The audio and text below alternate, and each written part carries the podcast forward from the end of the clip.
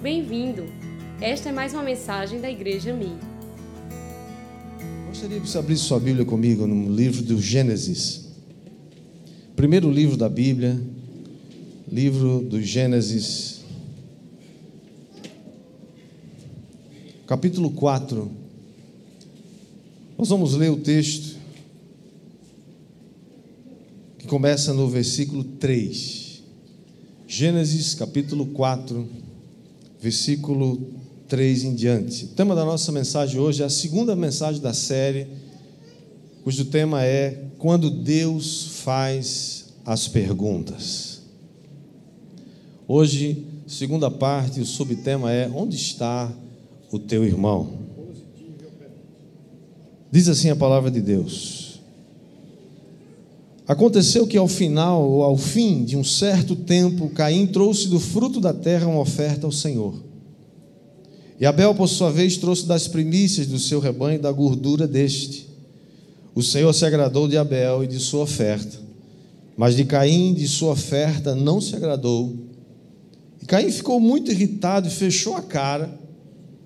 E então o Senhor lhe disse: Por que você anda irritado e por que essa cara fechada? Se fizer o que é certo, não é verdade que você será aceito? Mas se não fizer o que é certo, eis que o pecado está à porta, à sua espera. O desejo dele será contra você, mas é necessário que você o domine.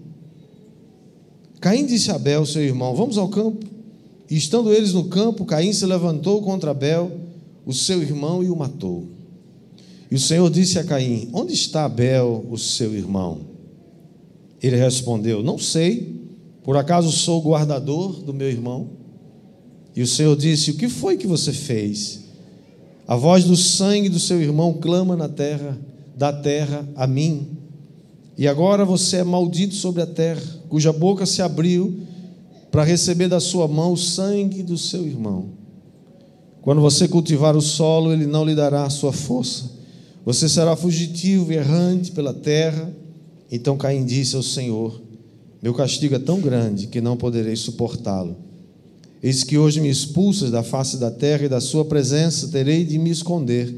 Serei fugitivo e errante pela terra. Quem se encontrar comigo me matará. Até aqui, que o Senhor aplique essa palavra no nosso coração. Pedir que você ficasse com a sua Bíblia aberta, nós vamos voltar ao texto. Mas eu pediria só que você pudesse abaixar sua cabeça por um instante. Vamos orar. Pai, é a tua palavra, tua bendita, santa e eterna palavra.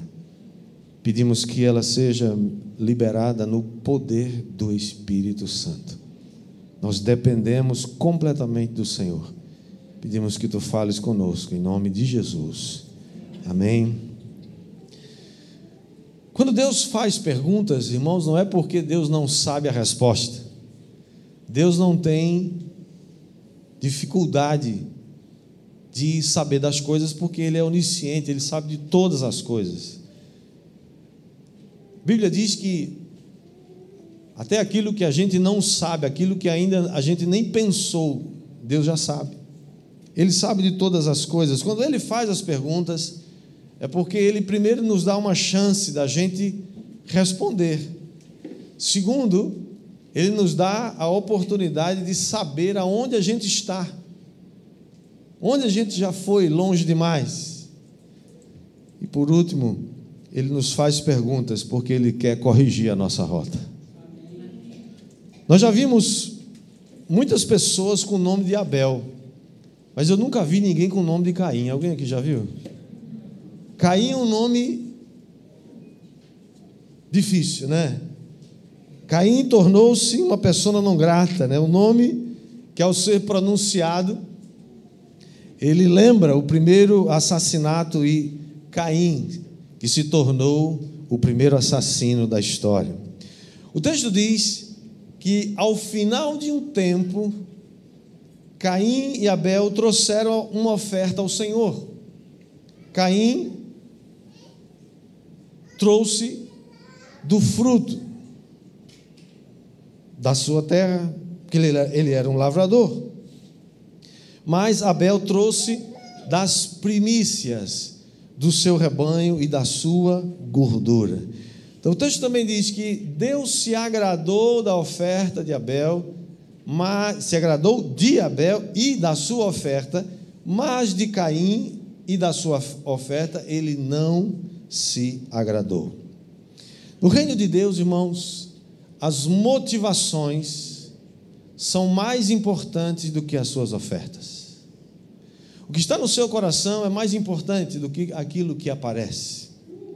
Independentemente do quanto tempo seja essa frase, ao fim de um tempo, ou ao final de uns tempos, como diz outra tradução, Caim, sendo um lavrador, ele não honrou ao Senhor com os seus primeiros frutos, como fez Abel. Entregar as suas primícias é uma forma de reconhecer a Deus em primeiro lugar. O que é que a Bíblia diz? Buscai primeiro o reino de Deus e a sua justiça, e todas as demais coisas vos serão acrescentadas. O problema, e às vezes a pergunta é: mas será que Caim sabia a forma correta de ofertar ao Senhor? A resposta é sim. E nós vemos isso claramente a partir do versículo 5, que diz que Caim ficou muito irritado e fechou a cara. Esse aqui é o primeiro caso de lundum da história. Caim ficou cheio de lundum. Né? Lá no sertão da gente, no, no, no, lá no interior da gente, né? chama de pantim que é que esse, esse rapaz tem? Está com pantinho. Caim ficou com pantinho. Ficou injuriado. Fechou a cara. O verso 6, o Senhor disse: Por que você está tão irritado? Por que você está com essa cara fechada? Por que você está de lundum, rapaz? O que aconteceu? Verso 7, o Senhor diz: Se você fizer o que é certo, não é verdade que você vai ser aceito? Mas se você não faz o que é certo, eis que o pecado está à sua porta. À sua espera, o desejo dele será contra você, mas é necessário que você o domine. Uma outra versão diz: é necessário que você, a, a você cumpre dominá-lo. Deus em você é capaz de dominar o pecado, diga amém. As coisas para Deus, irmãos, precisam ser feitas do jeito de Deus e não do nosso jeito. Das vezes a gente quer fazer as coisas para Deus, mas do nosso jeito da gente. E a gente está fazendo com boa intenção, com boa fé. Mas não basta fazer com boas intenções e nem com boa fé. Tem que ser do jeito de Deus. Deus se agradou da oferta de Abel, mas de, de Caim ele não se agradou. 1 João 3,12 diz que nós não devemos ser como Caim, que era do maligno, e porque ele matou a seu irmão, porque as suas obras eram más e as de seu irmão eram justas.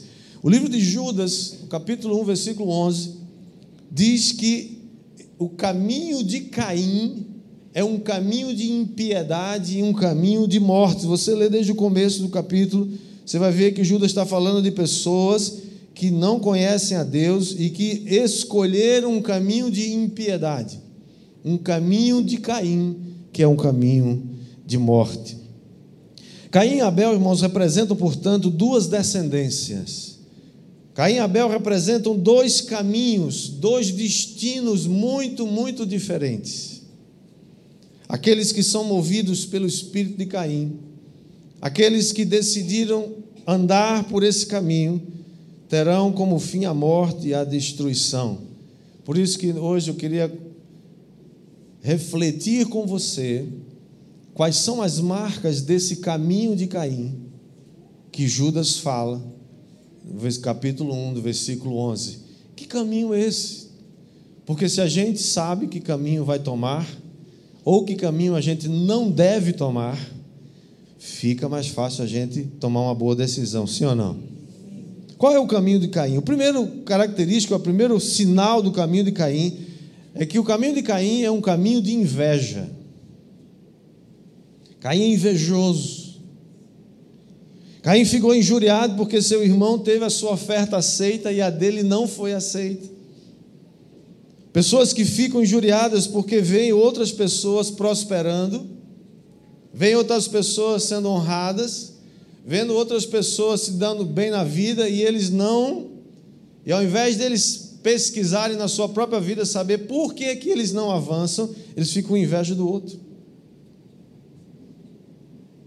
A inveja anda junto com o ciúme, com a cobiça. É aquele que deseja, né? Inveja a família do outro, inveja o marido da outra, inveja a esposa do outro, inveja a vida, inveja o carro, inveja a posição, inveja a capacidade, inveja até a unção do ministério do outro. Inveja, irmãos. A inveja deseja ver o outro fora do pódio, porque ele desejava estar ali, porque ele diz para ele mesmo: aquele lugar devia ser meu. A inveja é aquilo que causou nos, nos irmãos de José. José era o filho mais novo de uma família de 11 irmãos, e ele ganhou uma capa e seu pai tinha, obviamente, por ele um carinho maior, porque ele era o filho da sua velhice, era o último, era a ponta da rama, como a gente diz lá no interior da gente, né, dona Denise? Ponta da rama, você que tem aquele cuidado, caçulinha. Os irmãos ficaram. É o, é o caçulinha, né? Por isso que ele é tão paparicado, eu sei. Os irmãos de José então ficaram com inveja dele, porque ele ganhou uma capa linda maravilhosa. Mas, irmão, sabe, a Bíblia diz em Tiago 3,16 que onde há inveja e rivalidade, ali tem confusão, tem contenda, tem coisa ruim de tudo que é jeito. A inveja é uma desgraça, é um sinal do caminho de Caim. O segundo sinal do caminho de Caim é que é um caminho de ressentimento. Ressentimento mata, irmão. O verso 5 diz que Caim ficou muito irritado, fechou a cara e ficou ressentido com Deus. Por quê? Porque Deus não aceitou a oferta dele. E ele, ao invés de saber, né, perguntar para Deus: Senhor, o que aconteceu? Por que, que o Senhor não aceitou a minha oferta? O que, que eu estou fazendo de errado? Caim era orgulhoso. O ressentido é um. Uma pessoa ressentida é uma pessoa extremamente orgulhosa porque ela não se humilha para ir perguntar: onde foi que eu errei? Maridos ressentidos vão destruir seu casamento. Mulheres ressentidas vão destruir seu casamento. Pessoas que se ressentem das, dos problemas, das, das frustrações da vida, que não têm humildade para perguntar: escuta, está acontecendo alguma coisa? Posso saber eu, se, eu, se eu preciso pedir perdão a você por alguma coisa?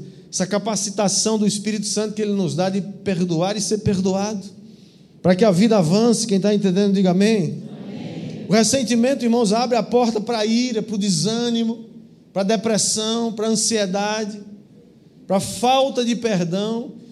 Eu vou dizer, uma, eu vou ousar dizer uma coisa aqui para você nessa noite a imensa maioria dos casos de ansiedade, de depressão, de angústias da alma do presente século é fruto de ressentimento e falta de perdão.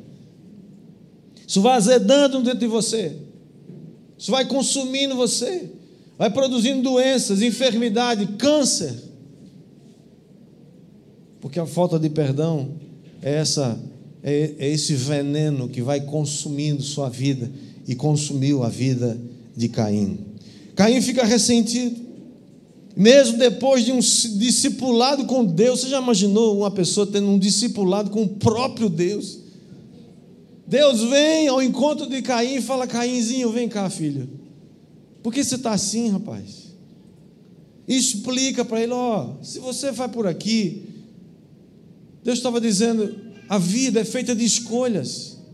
Você tem que fazer escolhas. E escolhas sempre terão consequências. Você pode fazer a escolha, mas você não escolhe a consequência. Você pode escolher a opção A, a opção B, mas as consequências vêm no pacote, vem atrelada a sua escolha, a sua decisão. E Deus mostra para ele.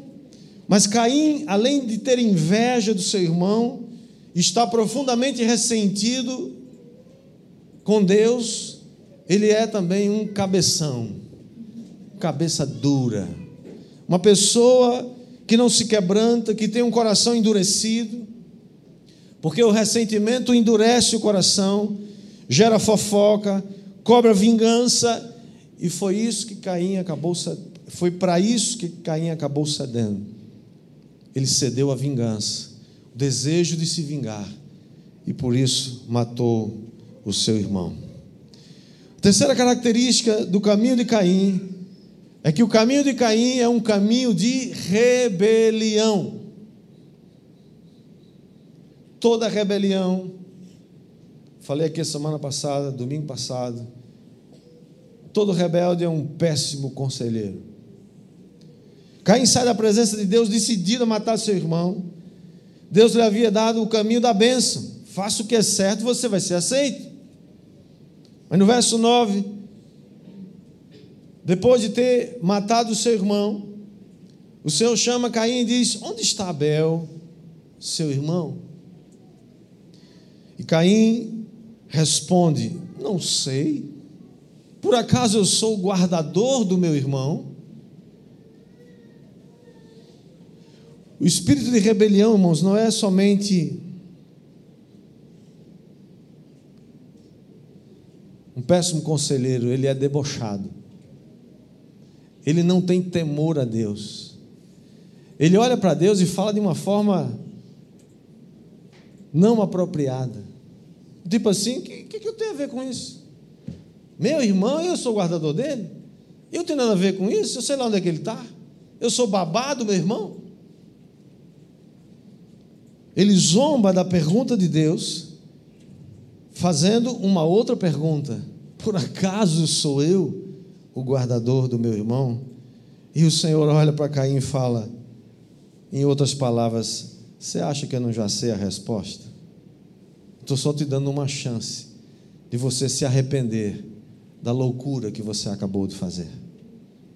E o Senhor diz: O que você fez? A voz do sangue você sabia que sangue tem voz? Ele diz: A voz do sangue do seu irmão clama da terra a mim. Você sabia que todo assassinato, todos aqueles que atentam contra a vida de alguém, de alguém inocente, o sangue clama a Deus. Nunca vivemos uma época em que tantos inocentes estão sendo assassinados e a voz deles estão clamando diante de Deus todos os dias. Estudiosos calculam que no mundo hoje se pratica aproximadamente entre 40 e 50 milhões de abortos todos os anos. Esses bebês são assassinados no ventre das suas mães. O lugar mais seguro que uma criança deveria ter na terra, quando a sua própria mãe decide acabar com ele. E Deus está clamando dos céus, chamando a cada uma dessas mães abortistas, e a cada um desses médicos abortistas, e a cada um desses partidos políticos que defendem essa insanidade, essa coisa horrorosa Deus está clamando dos céus todos os dias, dizendo: Onde está o seu bebê?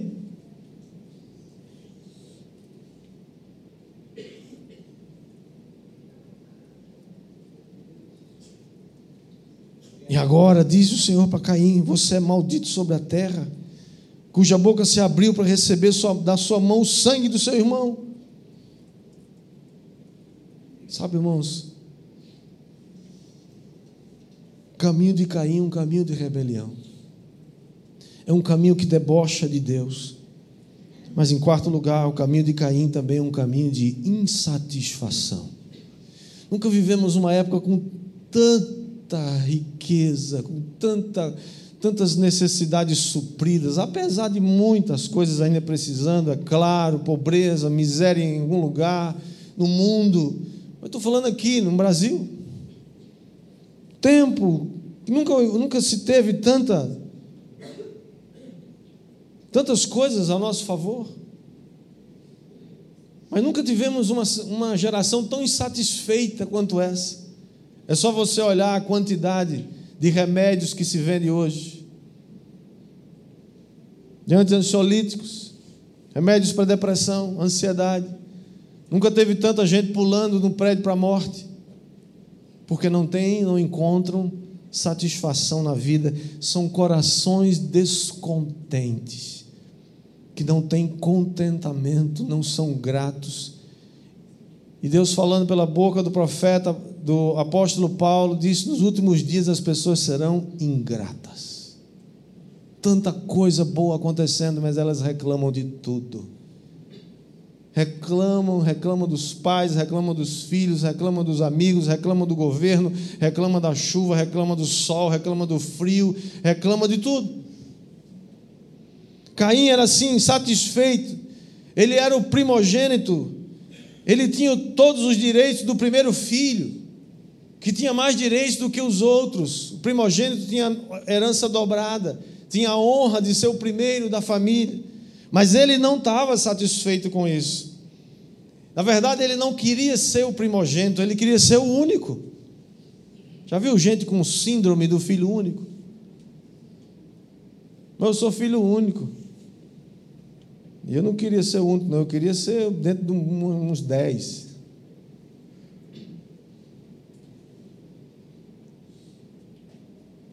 Tem gente que só tem um filho, fala, não faça uma, não condene seu filho a ter só um, a ficar sozinho na sua casa.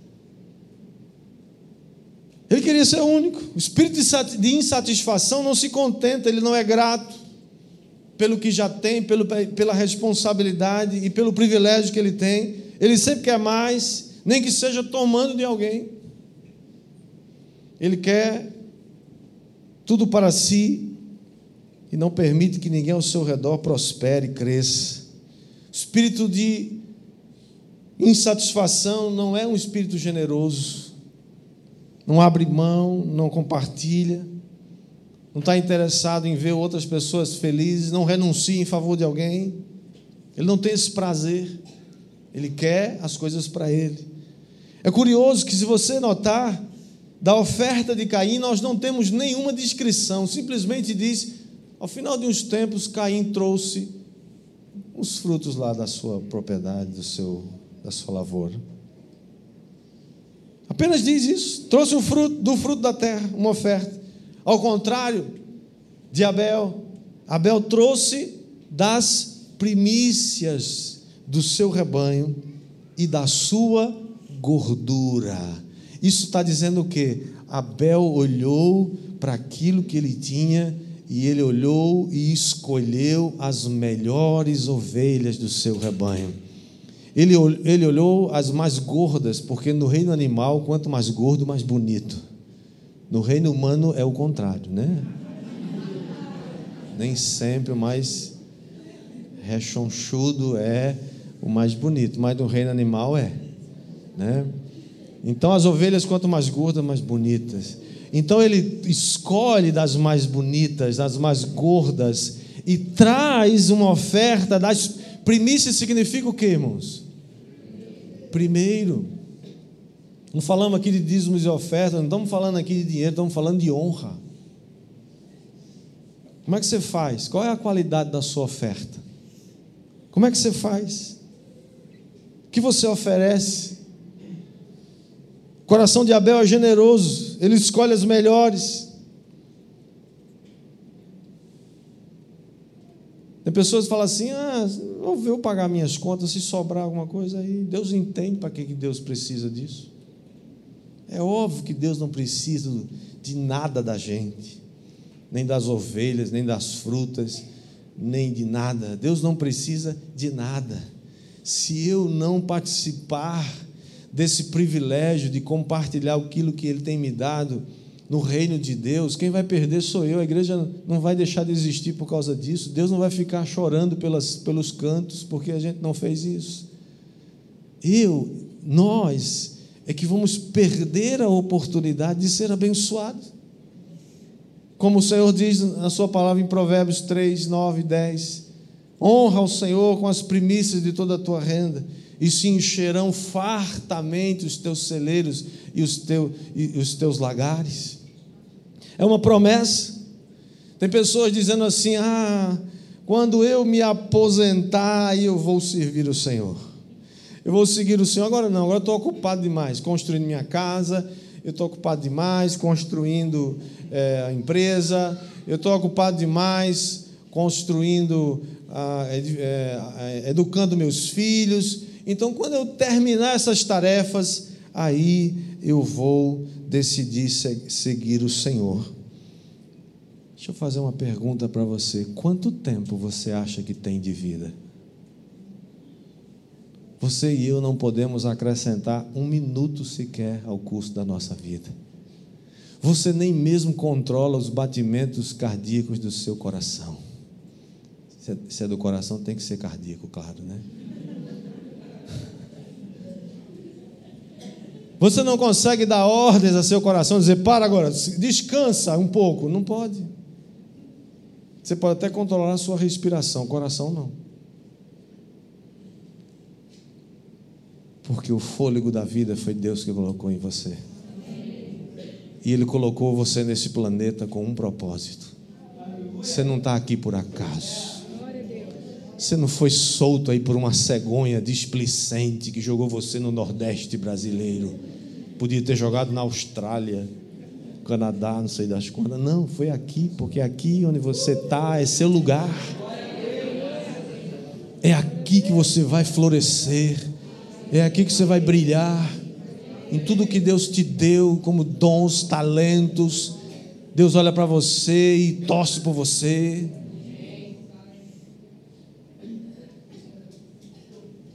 Hebreus 11, 4 fala de Abel, Novo Testamento. Diz: pela fé, Abel ofereceu a Deus um sacrifício mais excelente do que Caim, pelo qual obteve testemunho de ser justo, tendo a aprovação de Deus. Quanto às suas ofertas, por meio da fé, mesmo depois de morto, ainda fala. Abel se encontra na galeria dos heróis da fé. Eu quero terminar com o texto de 1 Pedro, capítulo 2 que diz assim: abandonem toda maldade, todo engano, hipocrisia e inveja, bem como todo tipo de maledicência. Como crianças recém-nascidas desejam um genuíno leite espiritual para que por ele lhes seja dado crescimento para a salvação. Se é que você já tem a experiência de que o Senhor é bondoso, chegando-se a ele a pedra que vive, rejeitada, sim, pelos homens, mas para com Deus eleita e preciosa. Também vocês, diga vocês, eu, nós, como pedras que vivem, são edificados casa espiritual para ser de, serem sacerdócio santo, a fim de oferecerem sacrifícios espirituais agradáveis a Deus por meio de Jesus Cristo. Caim não conseguiu oferecer nenhum sacrifício que agradasse a Deus, porque ele escolheu lá do jeito dele, da maneira dele, sem perguntar para Deus como é que era, e Deus não aceitou. Mas hoje você e eu somos capazes, pelo Espírito Santo, de através de Jesus Cristo, oferecer a Deus sacrifícios, ofertas, que Deus já se agradou, porque Ele já se agradou de Jesus, e agora eu e você podemos ser aceitos diante dele. Por isso está na Escritura: eis que põe em Sião uma pedra angular, eleita, preciosa, e quem nela crer não será envergonhado. Está falando de Jesus.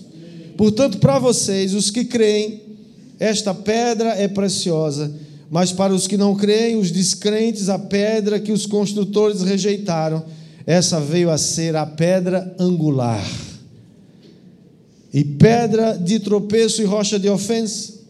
São estes os que tropeçam na palavra, sendo desobedientes para o que também foram destinados. Vocês, porém, diga comigo, vocês, porém, contudo, todavia, vocês são geração eleita, diga comigo, geração eleita, sacerdócio real, nação santa, povo de propriedade exclusiva de Deus, a fim de proclamar as virtudes daquele que os chamou das trevas para a sua maravilhosa luz.